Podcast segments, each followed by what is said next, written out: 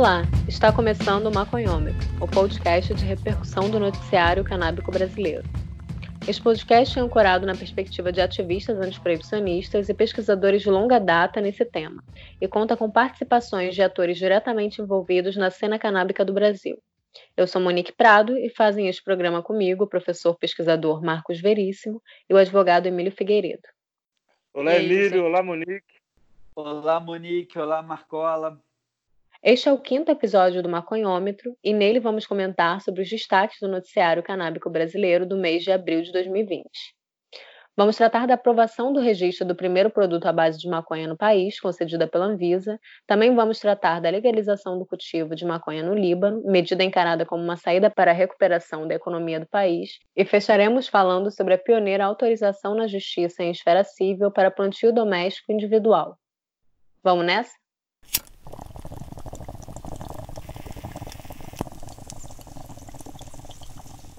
É, queria aproveitar, antes de começar é, a introduzir as notícias, é, hoje é o dia 13 de maio, esse momento que a gente está gravando, e é o dia em que se comemora o fim da escravatura no Brasil, pela Lei Áurea, sancionada em 1888.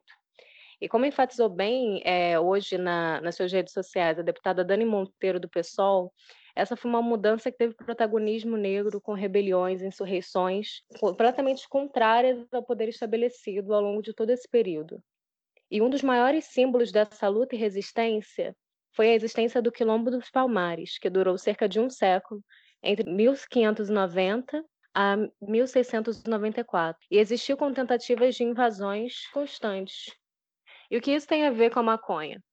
Essa planta foi proibida no Brasil ainda em 1830 por motivações racistas. E ela não só está associada à cultura negra, como ela também é símbolo e parte da resistência desses povos, que vieram para o Brasil e que foram escravizados. Então, se você luta pela legalização da maconha, precisa ter responsabilidade social em relação a essa população que ainda sofre os efeitos da escravidão expressos no racismo da nossa sociedade. Então, se você deseja a legalização, precisa ter em mente que ela tem de estar associada à emancipação do povo negro. E isso envolve problematizar as mortes nas favelas, em operações policiais, o impericarceramento e a falta de acesso a recursos básicos para a manutenção da vida, especialmente em tempos de pandemia, como acesso à água, tratamento de esgotos, comida e produtos de limpeza. Bom, nosso primeiro tema é a aprovação pela Anvisa da comercialização do primeiro produto à base de maconha no Brasil. A Agência Nacional de Vigilância Sanitária, Anvisa, aprovou o registro e autorizou a comercialização do primeiro produto à base de cannabis no Brasil. Ele poderá ser vendido em farmácias e drogarias a partir do mês de maio. Trata-se de um óleo composto por canabidiol e que poderá ser adquirido apenas com receita médica. O gerente de medicamentos da Anvisa, João Paulo Perfeito, explica que o produto poderá ser prescrito quando estiverem esgotadas outras opções terapêuticas disponíveis no mercado brasileiro. A autorização é, se refere a um produto à base de canabidiol, um óleo à base de canabidiol, é, na concentração de 200 miligramas por ml. E esse, esse produto espera-se que esteja disponível em farmácias e drogarias a partir agora do mês de maio. A venda desses produtos vai se dar por meio da apresentação da receita médica, da prescrição médica, né, com, portanto, com retenção de receita, e o médico prescritor, assim como o farmacêutico profissional que fará a dispensação do produto, são responsáveis por orientar é, o paciente que fará uso do produto. A concentração de THC é de menos de 0,2%. O Brasil já tinha um medicamento aprovado para uso à base de cannabis, o Mevatil, só que esse é específico para o tratamento da esclerose múltipla. O óleo permitido agora é a primeira formulação a ser liberada que não um remédio, porque não teve estudos clínicos concluídos. A resolução que dá espaço à venda de produtos derivados da maconha no Brasil, que não entram na categoria de medicamentos, foi aprovada em dezembro do ano passado. Na época, os diretores da Anvisa chegaram a analisar a possibilidade do cultivo da planta para pesquisa e produção de remédios, mas a proposta foi rejeitada. Em contrapartida, os diretores da Anvisa aprovaram uma regulamentação para a oferta desses produtos para uso medicinal. Para contribuir neste tema, contamos com a participação da Flávia Soares, paciente de cannabis medicinal, integrante da Associação Carioca Abra Cannabis, que nos passou sua visão a respeito do assunto. Além dela, também falou com a gente o médico Eduardo Faverê, que é membro das associações APEP e Associação Abra Cannabis, ambas aqui do Rio de Janeiro. Além disso, ele também é pesquisador do Instituto do Cérebro. Salve, salve, todos os ouvintes do Maconhômetro. Eu sou Flávia Soares, sou maconheira, sou ativista pela legalização e paciente da Abra Cannabis. Eu uso maconha para diminuir o mal-estar causado por quimioterapia e toco saxofone há 10 anos no bloco Planta na Mente. No dia 22 de abril, a Anvisa autorizou a venda do primeiro produto à base de maconha. Sobre isso, nada a comemorar. Primeiro porque essa autorização da Anvisa prevê que ele seja prescrito apenas nos casos em que não há outra alternativa de tratamento. Segundo porque produtos com mais de 0,2% de THC só vão poder ser prescritos a pacientes terminais ou que esgotaram todas as alternativas de tratamento. E essa prescrição é com o mesmo tipo de receita usada para prescrever morfina. E finalmente porque o produto chega às prateleiras da farmácia custando cerca de dois mil reais um vidrinho de 60 mililitros. Diante disso, a gente tem que reconhecer que há, muito mais do que impedimentos burocráticos, uma antiga barreira de valores morais que a gente precisa desconstruir. Ano passado, essa empresa Prate Dona Duzi, essa que conseguiu a aprovação da Anvisa para o seu produto à base de maconha, queria fabricar um canabidiol sintético, ideia que era defendida pelo ex-ministro Osmar Terra, esse conhecido opositor da legalização da maconha. Na época, a Anvisa realizava aquelas audiências públicas para regulação do comércio e cultivo dos medicamentos à base de maconha. E o Osmar Terra vivia por aí alardeando que não seria necessário plantar maconha, plantar a erva para se ter o medicamento, já que seria possível fazer maconha sintética em laboratório. Então, tem muita gente, como o ex-ministro Osmar Terra, que é contra a mera existência da planta de maconha. E essa não é uma posição que a gente deva aceitar candidamente, nem vinda de um político, nem vinda de ninguém. É preciso que a gente questione por que, afinal, a gente está aqui hoje lutando muito para ter acesso a uma medicina de 5 mil anos de uso pela humanidade. Uma planta que a gente pode cultivar em casa, ou implantações no sertão do Nordeste, por exemplo.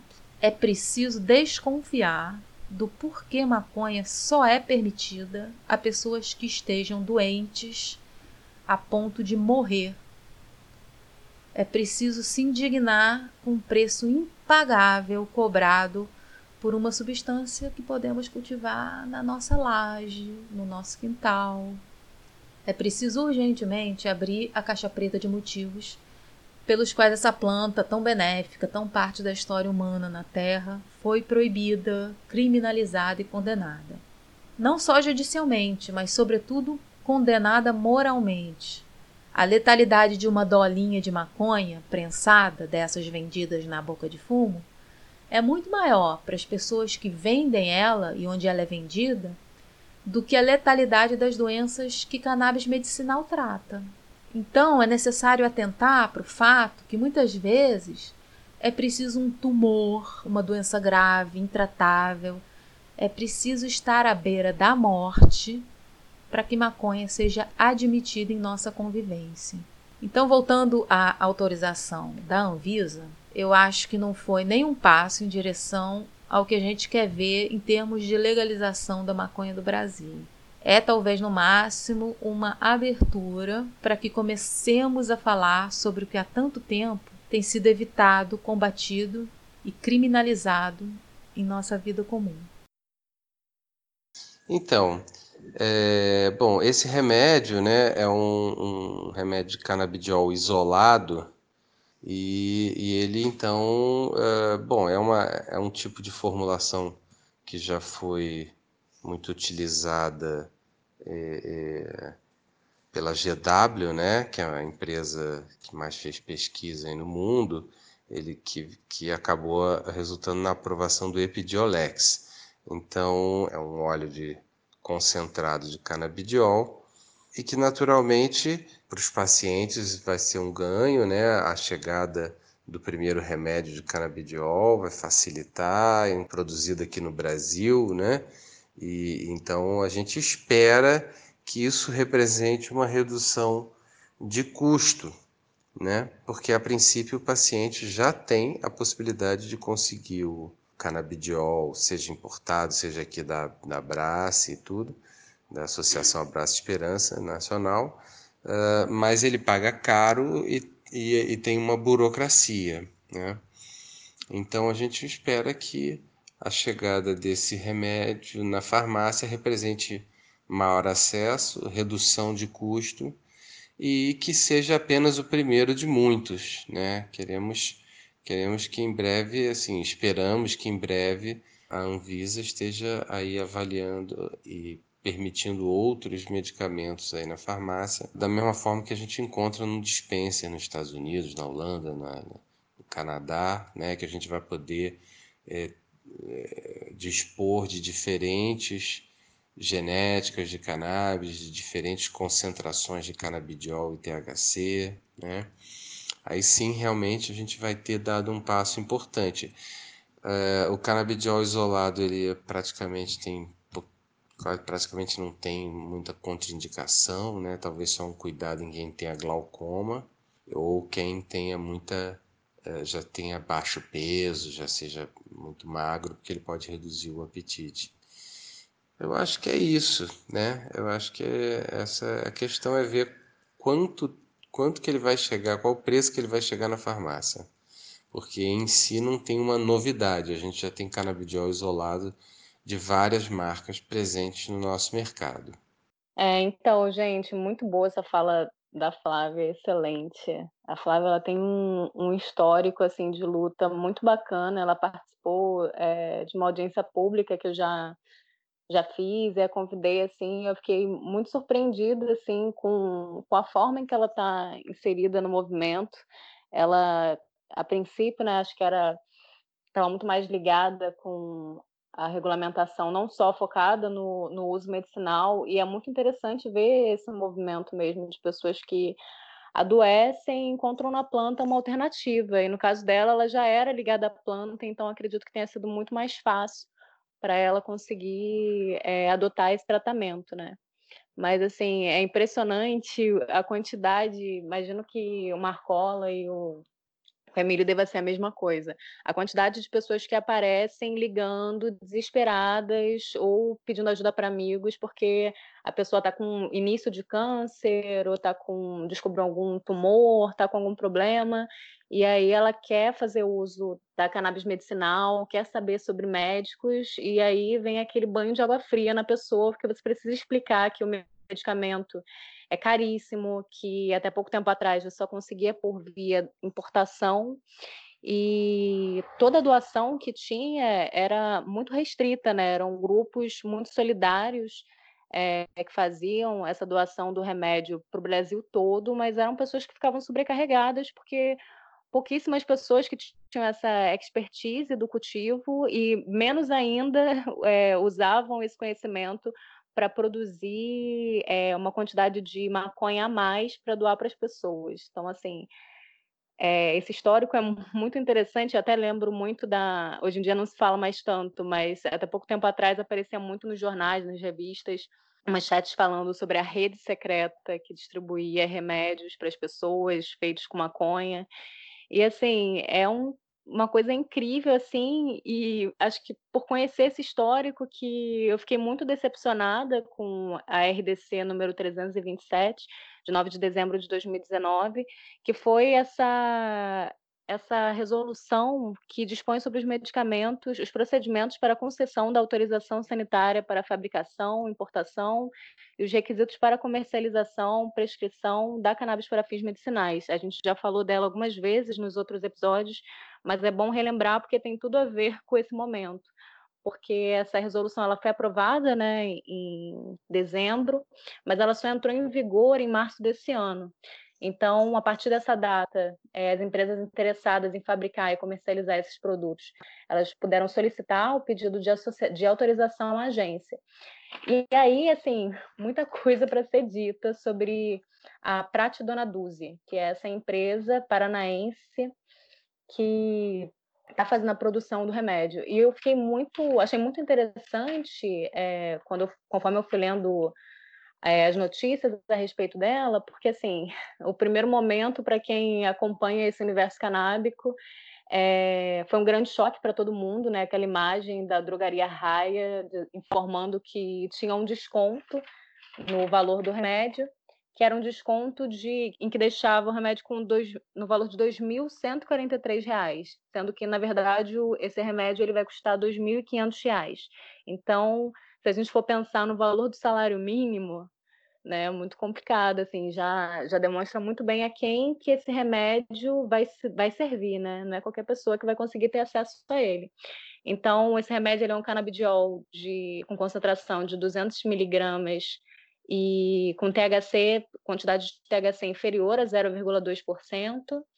É, na verdade, ele não pode ser considerado um medicamento, né? Ele é um produto, porque ele não passou do estudo clínico da fase 3. E aí uma parte, uma questão que eu achei muito interessante é que esses estudos eles estão sendo feitos em uma parceria público-privada entre a Prate Dona Duzi e a Universidade de São Paulo, mais especificamente a Faculdade de Medicina de Ribeirão Preto. Então, achei muito interessante porque quando você é, observa nas notícias, é, em umas duas delas, eu li que essa empresa ela vai dar uma contrapartida social para a faculdade de medicina, então, é, pelo que eu entendi, eles vão é, dividir as patentes e a universidade também vai ganhar um retorno financeiro e eles também construíram um prédio, estão construindo um prédio de dois andares que vai ser entregue esse ano. Então, assim, em breve nós vamos ter também uma universidade que vai ter toda uma estrutura gigantesca para fazer a produção desses remédios.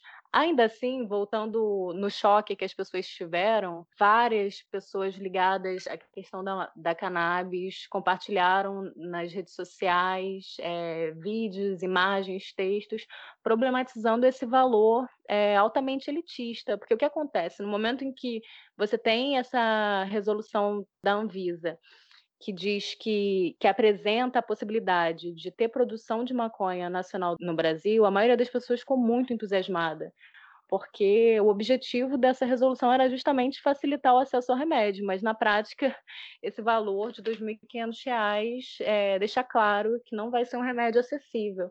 E muitas pessoas estavam problematizando é, que isso tem a ver com o fato de nós não podermos cultivar no Brasil. E aí tem muita coisa para a gente falar a respeito disso, não vou me estender mais. E aí queria saber é, a opinião do Emílio do Marcola sobre isso. Me falem o que vocês estão achando. Assim, eu fiquei, na verdade, eu não fiquei tão chocada porque quando eles aprovaram essa RDC, assim, eu já sabia que ia ser muito ruim quando eles excluíram a RDC que tratava sobre a questão do cultivo, eu já imaginava que esse ia ser o formato, né? Dessa futura regulamentação que estão tentando construir aí para o Brasil. Mas, assim, dá muita raiva, né, de saber que a gente tem um polígono da maconha inteiro e podendo cultivar muito, podendo aj ajudar a agricultura familiar, enfim.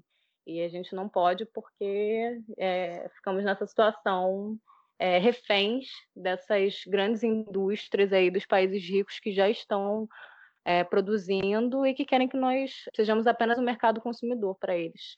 Bom, destaco da fala da Flávia quando ela fala sobre essa questão de quando o fato de ser para uso para as pessoas se distraírem, para ter onda, é o problema, né? ou seja, o THC é o problema. E isso é, é muito louco se a gente for pensar, né? que é uma, uma coisa de um, uma pretensão de controle sobre as emoções das pessoas. Né? Como assim? É, a minha inquietação é a mesma dela, assim, pensar, quer dizer que o cara tem que estar tá morrendo para poder ter acesso ao THC, enquanto CBD, tudo bem. É, então, eu acho que tem essa questão da compaixão por quem está sofrendo, enfim, e aí avançou nisso, mas eu acho que tem toda uma estrada para avançar no sentido de, de pensar nos direitos da pessoa até a onda, até o THC. E aí, quando ela falou, eu fui rapidamente aqui buscar o livro que tem o texto do José Rodrigues Dória, né, que é o médico sergipano, que em 1915 foi para encontros internacionais no sentido de colocar a maconha no rol de substâncias proibidas. E aí, se vocês me permitem, eu queria ler um trecho que eu acho que é uma pedrada nisso, assim, vai exatamente nesse ponto, que é da mentalidade, né? É, abre aspas. Ele diz assim: o uso da maconha em doses moderadas estimula a circulação, aumenta o calor periférico e acalma as gastralgias, despertando o apetite e excita os órgãos da locomoção. As doses altas, mormente em noviços, produz náuseas, vômitos, languidez, peso nos membros, que né, pode ser associado com prazer também. E aí, continuando o texto. Sobre os órgãos sexuais, parece exercer uma ação excitadora que pode levar a grande lubricidade. A maior parte dos fumadores ouvidos disse que a erva corrige os estragos da idade. Um soldado contou ao doutor Fontes que, quando fumava maconha, sentia efeitos afrodisíacos, tinha sonhos eróticos e poluições noturnas. Fecha aspas.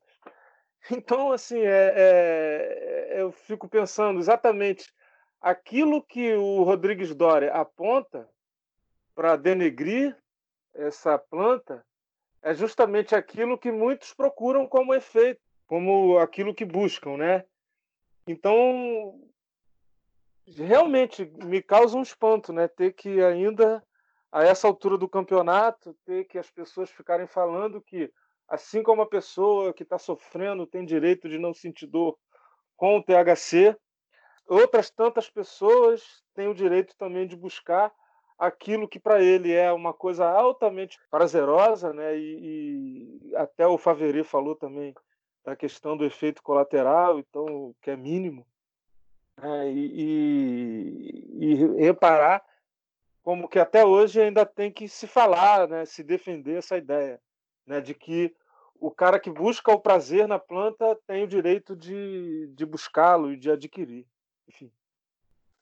É, saudar né, o Eduardo, doutor Eduardo Favere, é, um dos primeiros médicos com quem eu tive contato nesse campo do uso da cannabis como ferramenta terapêutica. Ele, desde 2013, se debruça sobre esse tema.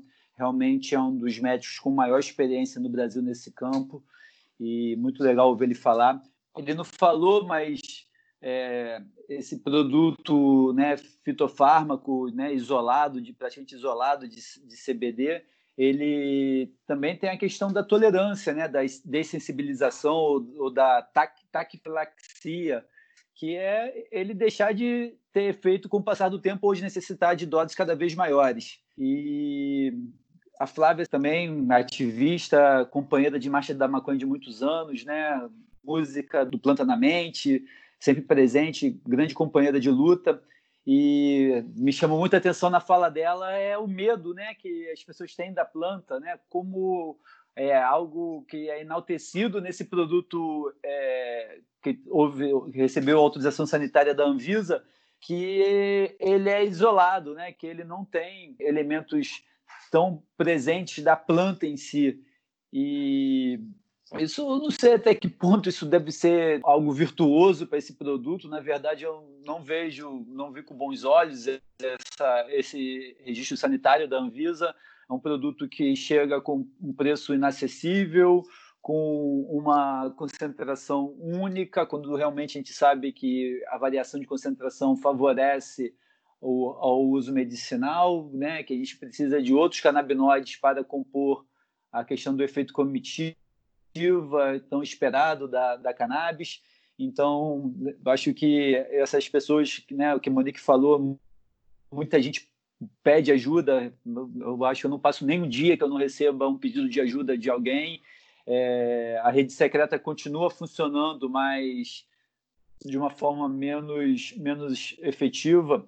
Eu acho que a gente vai continuar dependendo de rede secreta, a gente vai continuar dependendo de é, outras redes de auxílio, né, como as associações, a Abra Cannabis, a APEP, tantas outras associações que hoje, pelo Brasil inteiro, cultivam, porque essa solução da prateleira da farmácia não vai ser o suficiente para atender a maior parte da população brasileira. E acredito que a Praxe Dona Duzi tenha tido alguma vantagem por ser a primeira, por ter se movimentado, já está se movimentando, já está investindo nisso há alguns anos, ter essa parceria com a USP de Ribeirão Preto, com os pesquisadores lá da USP, que são realmente pesquisadores que há muito tempo é, estão nessa trilha da, da questão da cannabis enquanto ferramenta terapêutica. Tem realmente grandes nomes lá que, né, nesse campo da pesquisa, não tão grandes, quando a gente vai falar das, dos seus posicionamentos políticos sobre, sobre a cannabis. E assim, o que mais me chama atenção é que, por mais que coloque um, um produto na prateleira da farmácia, a Anvisa deu o registro sanitário por um, por um produto à base de cannabis, é, estamos muito longe, mas muito longe mesmo das soluções dos principais problemas que envolvem a cannabis no Brasil, que é o acesso amplo e restrito, é, o acesso pelo Sistema Único de Saúde e, principalmente, parar de morrer jovens nas favelas, seja daqui do Rio de Janeiro, ou seja de qualquer lugar do Brasil. Então, a gente precisa pegar essa, essa novidade né, do registro sanitário de um produto à base de cannabis para galgar passos maiores, para nós buscarmos realmente vitórias, é, seja nos tribunais ou seja no, no, debate político, mostrando que não é porque botou um produto na, na prateleira da farmácia que nós estamos dando condições das pessoas fazerem uso da cannabis como ferramenta terapêutica a gente precisa aprofundar mais ainda e usar essa novidade como combustível para mudança. Então, outra crítica que foi feita é, a essa empresa, a Latte Dona Duzi, é que ela era preferida do ministro Osmar Terra, que fez muitas citações, inclusive é, ao CBD sintético, foi um dos pontos que chamou a atenção, porque a maioria das pessoas acreditava que esse primeiro remédio seria sintético e acabou que não, é realmente um fitoterápico. Então, uma coisa a destacar sobre esse ministro, para quem não conhece, é que ele é, já foi ministro da Cidadania no governo Bolsonaro e ministro da Defesa Social no governo Temer. E ele é assumidamente contrário à venda de medicamentos de cannabis, inclusive acusava a Anvisa de querer legalizar a maconha. Então, se vocês puderem falar sobre isso depois, mas eu vou adiantar outras perguntas também, que eu fiquei assim, ao longo desse mês inteiro, de abril para cá, pensando sobre isso, porque a maioria das, no das notícias falavam sobre como esse remédio era o primeiro a ser registrado no mercado brasileiro. E aí tudo bem, mas aí eu fiquei com uma dúvida porque já existe o Mevatil, que é da GW, né? Então eu fiquei meio naquela, como que já existiu o Mevatil anteriormente a uma resolução da Anvisa e funcionava tudo bem. E aí, eu não sei como é que funcionava, assim, se, se realmente era uma coisa, era produzido aqui, ou se eles só faziam a venda. E se você puder falar um pouco, Emílio. E outra coisa que eu acho interessante também de falar, se pode ser de uma forma breve mesmo, porque eu vejo que muitas pessoas têm curiosidade, é qual a forma atual de você conseguir obter o remédio? É, sobre o Osmar Terra, quem não conhece por favor, faça o favor de não conhecer, né? Porque é um obscurantista de marca maior. Quem está vendo o discurso dele diante dessa pandemia de Covid é um sujeito irresponsável, até criminoso, de colocar as pessoas em risco. Ele, para tentar agradar o presidente da República, dança qualquer música, entendeu? Então, ele está dançando aí a valsa da morte é, propondo o fim do isolamento e outras medidas que vão contra a ciência.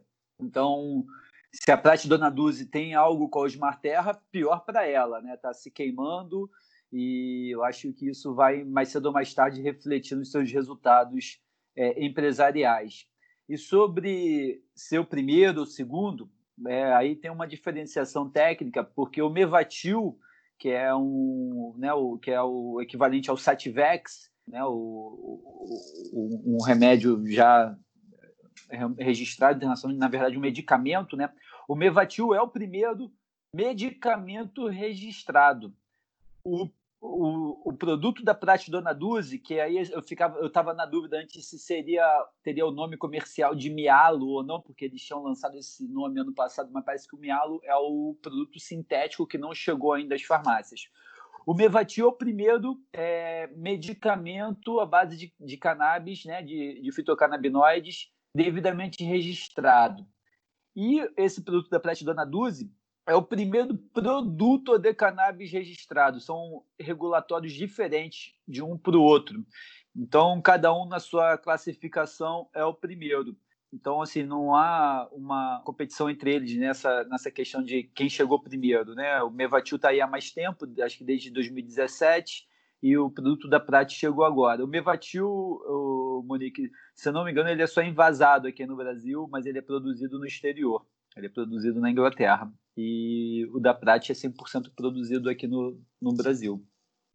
Marcos, antes de você falar sobre o Osmar Terra, eu queria também que você falasse sobre é, um assunto que a gente já debateu é, uma vez numa mesa é, para alunos do CEDERJ. Eu gostei muito da forma que você explicou, por isso eu acho que seria interessante você falar, que é com relação ao efeito comitiva da maconha.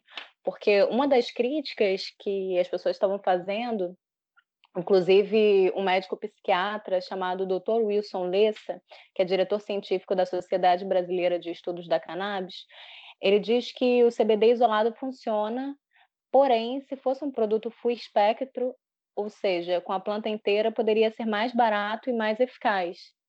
E aí, se você puder falar um pouco sobre isso, acho que seria interessante para ajudar as pessoas a perceberem essa diferença e, inclusive, acho que já ajuda a gente a pensar num, num, outro aspecto que eu gosto muito de bater, que é essa questão do cultivo. Seria muito mais fácil é, a gente cultivar é, essa planta, ao invés de ter que importar, entre aspas, o insumo, que nada mais é do que a maconha, para ser produzido aqui.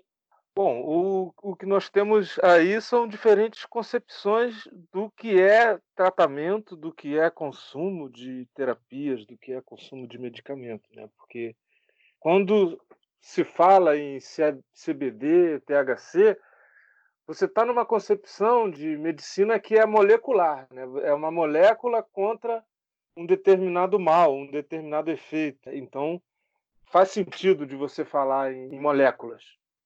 Mas todo o saber que foi aplicado nessas terapias que tem tido sucesso usando como base a maconha, ela não passa por essa forma alopática de entender os tratamentos, e sim por uma forma homeopática que não é uma molécula contra um mal, e sim uma planta em interação com uma pessoa. E quando, quando se trata do, de uma planta em interação com a pessoa, aí faz sentido falar nesse efeito comitiva, né? porque aí seria né, um, não só uma molécula da planta, mas a complexidade molecular da planta e isso, por isso é efeito comitiva, né? Como dizem os médicos, né? Eu, eu aprendi isso muito nos cursos da Abra Cannabis, né? Ricardo Ferreira falando, médico, né? É, sobre esse efeito comitiva que seria isso, né? Que você tem lá o CBD que vai atuar num determinado nível, mas você também tem as outras moléculas que acompanham, né? E por isso essa metáfora da comitiva, né? E, e, e Bom, se o CBD ele, ele, ele causa né, a sonolência né, e, e, outros, outras coisas que são efeitos colaterais, você teria outras moléculas na planta que, que atuariam no sentido de equilibrar. Né? Então, nesse sentido, seria isso o efeito comitiva. E que isso é, é muito claro, né? O que, que isso tem a ver com o cultivo? É que quando o sujeito planta seu próprio remédio, é, isso fica uma coisa muito mais holística e muito mais é, essa questão do efeito comitiva ele é, é até potencializado né, para além de pensar em molécula, porque o que você tem são pessoas plantando o seu próprio remédio e o próprio ato de cuidar da planta já tem um efeito assim em várias em várias coisas, né? Eu lembro que tinha gente que falava comigo, né, quando eu estava fazendo a pesquisa de campo, né, que dizia que tinha transtorno de déficit de atenção, de comportamento hiperativo, e que quando ele estava lá cuidando da planta, ele é, é, meio que focava nisso, né? Então, é, o próprio cultivo tem a sua, digamos assim, seu efeito benéfico no sentido de uma série de males. Enfim, e sobre o Osmar Trevas, eu prefiro não comentar. Muito bom, Marcola. Nossa, que explicação linda. Perfeito. Então, Marcos, acho que para complementar a, a sua fala, a gente pode trazer aqui também é, um áudio do professor Paulo Fraga, que é professor e coordenador do programa de pós-graduação em Ciências Sociais da Universidade Federal de Juiz de Fora e doutor em Sociologia pela Universidade de São Paulo.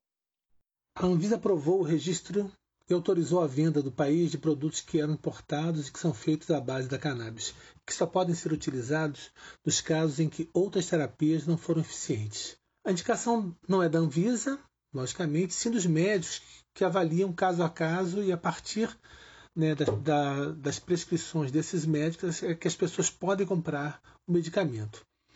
Esse medicamento fitoterápico chega a um preço altíssimo no mercado e apenas, sabemos, né, abreviou os, ou facilitou o acesso, já que era possível importar com autorizações individuais concedidas. Né. É, não deixa de ser um, um, pequeno avanço, mas o que seria o mais importante, o acesso mais amplo de pessoas aos benefícios desses medicamentos, ainda, ainda está vetado. Pois a maioria das pessoas que necessita dos remédios à base da cannabis continuará sem, sem poder acessá-lo pelo alto preço para adquiri-lo. Esse, esse medicamento que está chegando ao mercado, ele tem um preço altíssimo.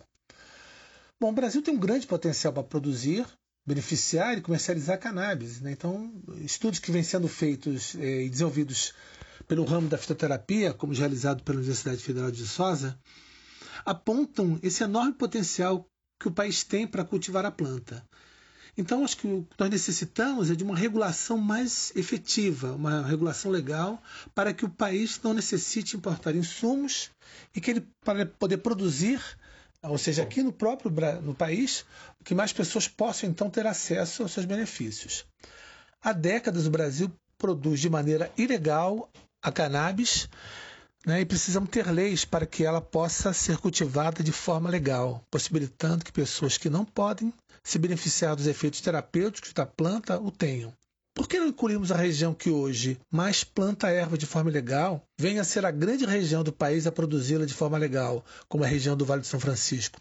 Seria uma compensação social importante para uma região que sofreu com os efeitos da ilegalidade e ainda sofre com os efeitos da seca, já que é uma região seca onde há uma dificuldade muito grande de se desenvolver outros tipos de cultura. A gente sabe que há hoje na Câmara uma comissão especial que analisa a comercialização de medicamentos feitos com cannabis, né, a partir da PL 399-2015. E esse debate precisa avançar para que haja transformação né, dessa, para que essa PL se transforme realmente em lei. E mais, com muita responsabilidade, pode-se avançar em, né, em cursos dados por universidades e ONGs com pessoas profissionais para uma manipulação da planta para a confecção de óleo em nível caseiro. Há pessoas que desesperadamente estão produzindo óleo de forma ilegal, mas para fins terapêuticos e para melhorar a, a sua vida ou de pessoas que elas né, estão aplicando esse remédio. Seus filhos, parentes, né, pais, mães. Então precisamos de lei para tirar essas pessoas da legalidade. Os habeas corpus preventivos são um recurso importante né, que permitiu essa né, mais pessoas terem acesso, mas eu ainda considero que é, é restritivo. Nem, todo, nem todas as pessoas vão conseguir ter o, o habeas corpus para poder, um habeas corpus preventivo para poder né, plantar e produzir o óleo em casa. Por isso que precisamos avançar né, para uma regulação mais ampla, para que cada vez mais pessoas tenham acesso à cannabis medicinal, os benefícios da cannabis medicinal. E eu também insisto nessa ideia de que precisamos que mais pessoas possam plantar isso de forma legal e tirar pessoas da ilegalidade. Né? Eu acho que é isso que a gente precisa estar né, tá muito atento. Eu achei muito boa essa fala do professor Paulo Fraga e me relembrou é, muito um texto que se chama Regulação da Cannabis Medicinal em Portugal, Mistério e Proveito, do João Taborda da Gama e da Joana Albernaz Delgado lá de Portugal. E aí, nesse texto, eles vão explicando como foram os desafios na implementação da Lei 33 de 2018, que permitiu a prescrição médica, regulou a manipulação de derivados da planta no país, lá em Portugal, né? E aí eles vão falando em como esses desafios têm origem em tratados internacionais para o controle das drogas que foram amparados pela ONU, como a Convenção Internacional do Ópio, em 1912, a Convenção Única sobre os estupefacientes em 1961 e a Convenção sobre Substâncias Psicotrópicas em 1971.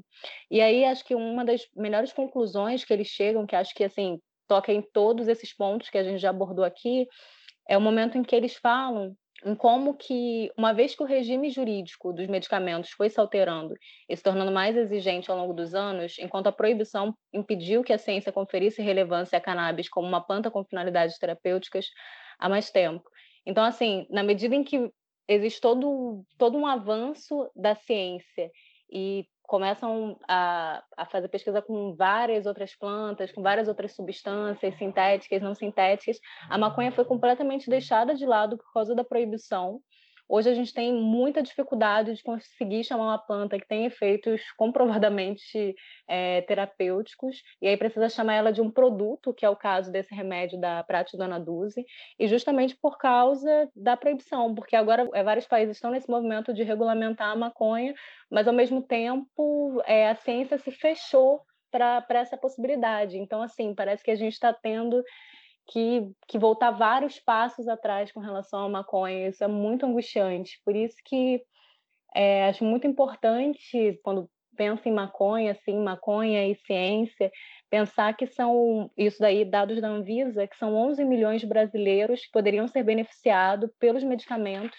E hoje, a medida que a Anvisa toma para ajudar essas pessoas é autorizar o registro de um medicamento que é um frasco de 30 ml com concentração de 200 ml que custa R$ 2.500 na promoção 2.143. Então, assim, acho que pensar no cultivo como uma estratégia de realmente tornar esse remédio acessível, porque pode me falar qualquer coisa, mas é um remédio, é muito importante. Inclusive com relação ao Covid-19, aí queria muito que vocês me passassem a perspectiva de vocês. A gente já conversou assim por off, né, por fora. E eu gosto muito da forma como você, Emílio, pensa. Não sei como o Veríssimo está pensando a respeito disso, mas estou achando muito interessante todas essas notícias que estão aparecendo sobre o Covid-19 e como que a maconha tem um potencial de prevenção e de tratamento.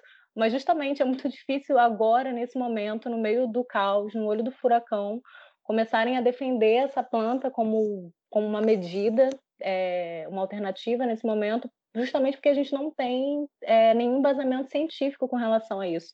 Então é muito perigoso a gente correr o risco de, de imitar o nosso presidente e ficar é, tratando a maconha como uma cura, porque quando as pessoas leem, é, tem possibilidades de de ajudar no tratamento do Covid-19, elas não pensam que tem a possibilidade de ajudar no tratamento, elas pensam que é uma cura, porque as pessoas querem uma cura nesse momento, porque já são milhares de pessoas pelo mundo mortas. Então, assim, acho que é sempre bom a gente relembrar, assim, do, da dificuldade da gente estar falando sobre esse assunto, que é justamente baseada na proibição. Então, se vocês puderem falar, assim, fugir um pouco do assunto, mas se puderem falar também sobre essa questão do Covid-19, acho que é importante porque é isso, tá todo mundo pensando nisso o tempo todo, todo mundo enclausurado dentro de casa e assim, é importante também acaba se relacionando com os temas que a gente vai tratar. Bom, a Covid-19 ela tem o, o, o, lado que fica óbvio, né, que ela ataca é, o corpo, né, e vários órgãos do corpo. Mas eu acho que a maconha entra aí, Monique, é, indo na sua sugestão, eu acho que ela entra no lado da saúde mental, né? Porque, enfim, é, as pessoas estão enlouquecidas, as pessoas estão é, angustiadas, preocupadas. E aí é que entra no lado da saúde mental e corrobora tudo aquilo que a gente vinha falando antes e tal. né? É por isso que eu peguei o, o texto do Rodrigues Dória para ler. Enfim, porque é, é, se trata talvez de resgatar uma dimensão né, que vem desde lá dos epicuristas, do período clássico da filosofia ocidental na Grécia, Epicuro, né, de valorização do prazer como uma expressão da natureza humana. E é justamente isso que acaba sendo tolhido. Né? As pessoas não podem mais sair, as pessoas não podem fazer o que faziam, tem que ressignificar uma série de coisas, ressignificar a forma de trabalhar. Por exemplo, nós agora né, estaríamos nos encontrando no estúdio e tudo isso tem que ressignificar, e isso não é moleza né, na cabeça das pessoas. Então, assim, para além dessa questão da saúde do corpo, e aí eu concordo com você, né, não vamos, é, vamos evitar o oba-oba, que isso aí tem toda uma questão que obedece aos protocolos médicos, né, da forma que eles sabem como trabalhar, mas do lado dessa coisa da saúde mental, que é uma coisa que já já vai um pouco, né, para a área das ciências humanas, enfim, eu acho que a maconha tem um enorme, uma enorme contribuição para dar nisso. É, eu acho muito interessante a fala do professor Paulo Fraga, né? Ele é, acho que o maior pesquisador dos cultivos ilícitos é, aqui no Brasil, né? A obra dele sempre foi uma referência para mim quando eu vou ler sobre como a cannabis é cultivada em larga escala de maneira clandestina aqui no Brasil.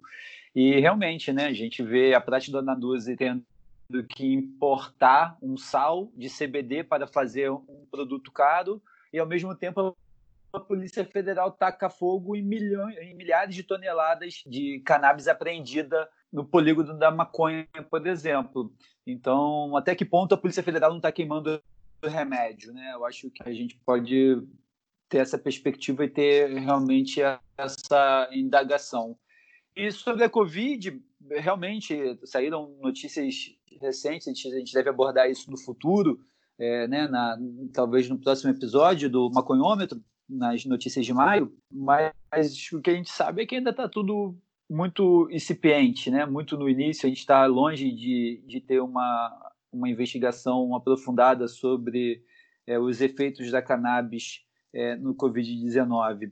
E o Veríssimo puxou aí Epicuro, eu sou simpatizante do Epicuro, porque assim como ele, é, eu sofro de cálculo renal constante, o Epicuro tinha pedras nos rins, e o Epicuro, enquanto Platão e Aristóteles tiveram o liceu e a academia, Epicuro dava aula em um jardim, né? E, pô, deve, ser muito agradável você é, aprender filosofia em um jardim. Ou, ou um cara, um dos filósofos clássicos que eu, que eu mais admiro, não só pelas suas ideias, mas também por onde ele escolheu ensinar seus alunos.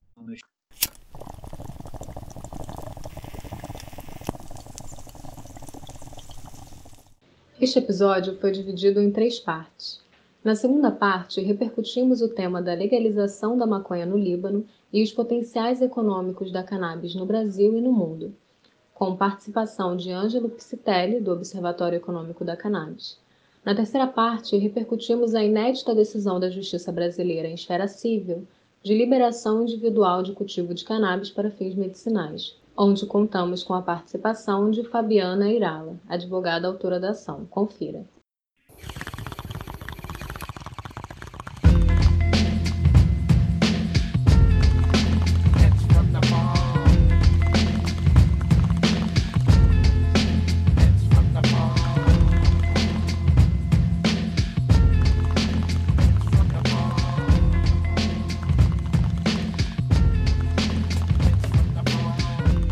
Mas aí, gostei muito da fala de vocês, cara. Vocês são muito cultos. Eu ia citar aqui o Mandeville também, né? Que fala do, do, do a fábula das abelhas ou vícios privados e benefícios públicos. Mas acho que ia ficar. Outro maconheiro. Outro maconheiro. Aí, Veríssimo sabe das coisas.